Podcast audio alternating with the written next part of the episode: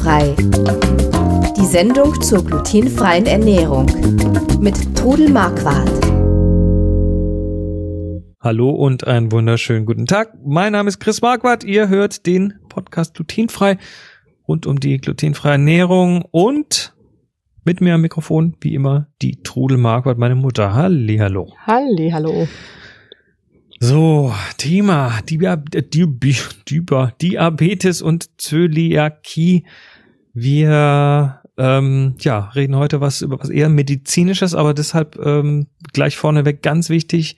Wir sind keine Mediziner, wir sind keine Ernährungsberater und alles diese Sendung beruht auf eigenen Erfahrungen und auf 21 Jahren Leben mit der Diagnose, Diagnose, Diagnose Zöliakie. Und, Hast du heute äh, Sprachprobleme? Ich habe heute Sprachkaries. Wenn ihr äh, medizinischen Rat dazu wollt, dann müsst ihr auch mit Medizinern reden. Trotzdem äh, Zöliakie und Diabetes. Ist das ein Ding? Tritt das gemeinsam auf? Es tritt sehr oft gemeinsam Echt? auf. Ich wusste das eigentlich auch nicht. Wir haben ja, unser, dein Onkel, mein jüngster Bruder, hat ja Typ 1 Diabetes ja. und ich habe jetzt die Zöliakie. Also Typ 1 und Diabetes ist Diabetes, ähm, der schon in jüngeren Jahren auftreten meistens kann. Im jüngeren Alter auftritt. Genau. Und äh, diese zwei Erkrankungen, Zöliakie und Diabetes 1, sind verwandt miteinander, sind Aha. beides Autoimmunerkrankungen. Und man hat inzwischen festgestellt, dass die oft auch miteinander auftreten. Und deshalb werden heute Kinder, die also Diabetes haben, automatisch auf Zöliakie getestet. Ah ja. Ja, oder wenn, äh, wenn die Kinder jetzt äh, zusätzliche Probleme haben mit Magen, Darm und so weiter, dann sollte man auch daran mal denken und vielleicht auf Zöliakie testen lassen. Also ich hatte in meiner Gruppe zwei Kinder, die beides hatten. Und das ist natürlich dann noch ein Stück schwieriger mit dem Essen. Mhm. Jetzt äh, mal schauen, also der Diabetes ist ja zumindest insofern ähnlich wie Zöliakie, dass sie ja, ich glaube nicht heilbar ist. Also zumindest nicht der Typ 1. Nee. Da bin ich, da, das, da glaube ich, äh, bin ich richtig, dass man den auch nur mit lebenslangem. Bis heute kann man es noch nicht heilen. Genau, Vielleicht finden sie ja bei der Zöliakie genauso. Man also hat das, noch kein Mittel. Dass man da quasi lebenslang eben äh, Insulin zuführen muss, um mhm. das Fehlen des Insulins auszugleichen. Ja, ähm, die Typ 1 Diabetiker müssen auch immer spritzen. Genau. Oder haben, oder haben eine Pumpe dann. Die gibt's ja heute inzwischen auch.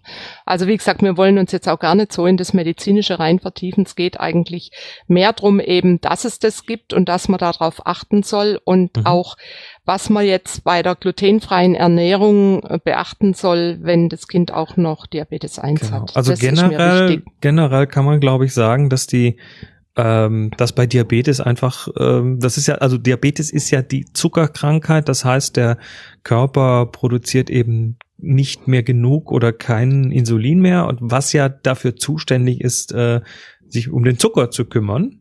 Und Eben, zwar, um den zu verarbeiten. Indem es ihn verarbeitet, ich glaube, in, in Fett verarbeitet und das dann in die Zellen einlagert.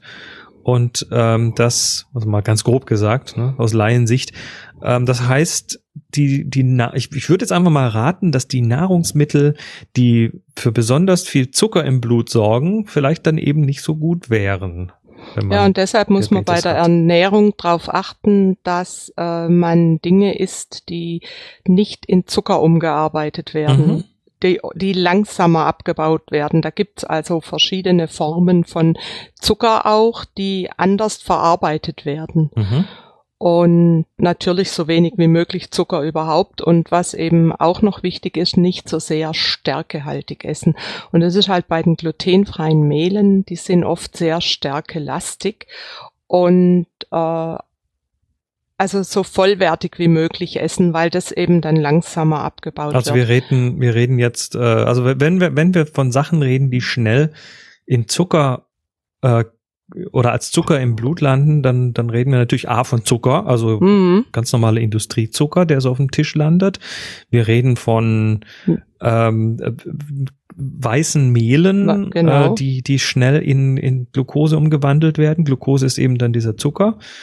Äh, wir reden von ja, Früchten. Früchte, die dann relativ mhm. schnell als Zucker im Blut landen. Ähm, und ich sage mal, die Sachen, die generell eher weniger Zucker haben, sind natürlich Pflanzen. Ja. Die viel viel Ballaststoffe haben. Also ich glaube, alles, alles, alles, was an Pflanzen grün ist, ist schon mal nicht schlecht. So von der Mit Farbe Sicherheit her. und bei den Früchten einfach nicht zu reife und nicht zu zuckerhaltige. Da sind, dann, aus meiner Erfahrung Beeren ganz gut. Beeren sind ganz gut, zum Beispiel Trauben sind der pure Zucker, der sofort ins Blut übergeht. Das ist nicht so gut, aber Beeren im Sinne von äh, Himbeeren, Heidelbeeren. Himbeeren, Heidelbeeren, Stachelbeeren, ne? Stachelbeeren ja. weiß ich gar nicht.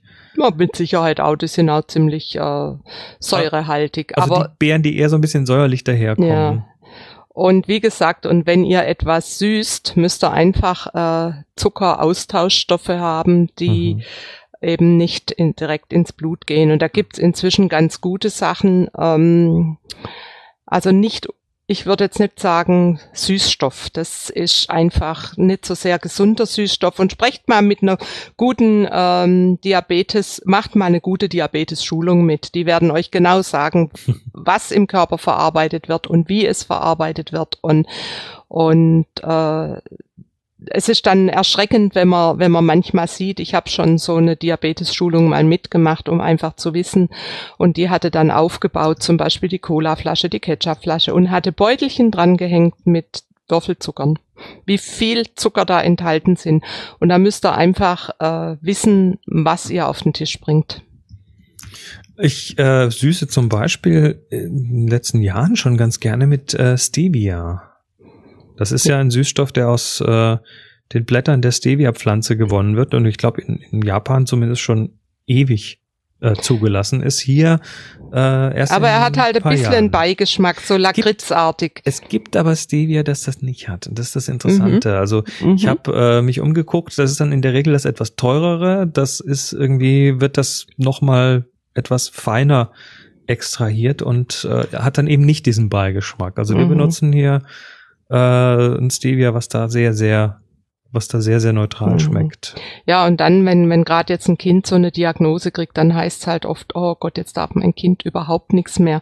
Und das müsst ihr euch einfach in die Materie rein vertiefen und das Kind darf noch was und es darf auch noch viel, wenn es das Richtige kriegt. Mhm. Und äh, man kann auch Gebäcke backen die vom Körper eben langsamer verarbeitet werden.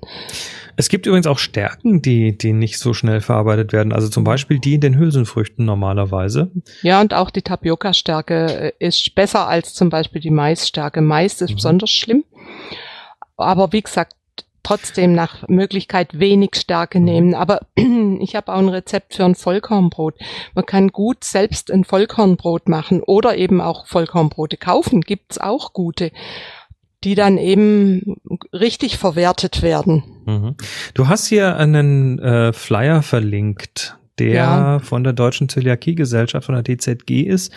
Und der beschäftigt sich genau mit diesem Thema, mit äh, Diabetes und Zöliakie.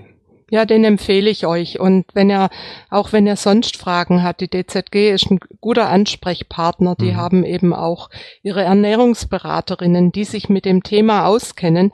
Ich habe damals auch eine Schulung gemacht. Ich war Kontaktperson und habe eine Schulung gemacht und da ging es drum Zöliakie und die damit assoziierten Erkrankungen. Und da war eben Diabetes auch dabei, dass ich damals noch gar nicht so wusste, dass das zusammenhängt.